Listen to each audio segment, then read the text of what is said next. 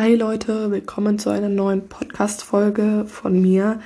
In der werde ich Eishockey erklären, also wird diese Podcast-Folge einfach nicht so lang dauern.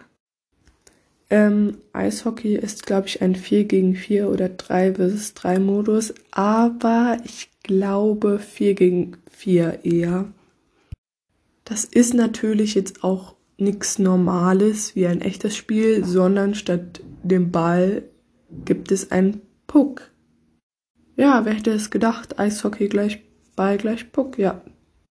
Also an alle, die nicht wissen, was ein Puck ist, das ist eben halt äh, so was, was man beim Eishockey eben halt nimmt, also der Ball beim Eishockey.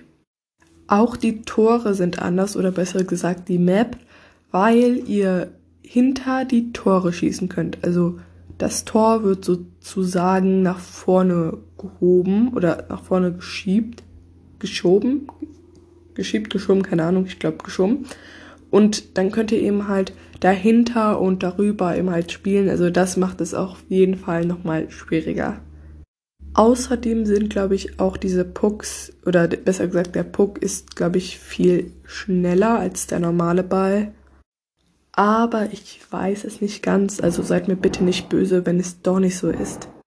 Ihr könnt gerne diesen Modus mal ausprobieren, spielen. Das ist jetzt nicht so mein Modus, weil das ist immer schwieriger, irgendwie äh, ein Tor zu schießen. Aber sonst ist das eigentlich ganz witzig. Okay, das war's jetzt auch schon mit dieser Podcast-Folge. Und ja, morgen wird es dann nochmal Rumble und ich glaube noch ein Modus. Ich weiß gerade nicht welchen, achso, ähm, diesen Basketball-Modus werde ich morgen auch noch erklären.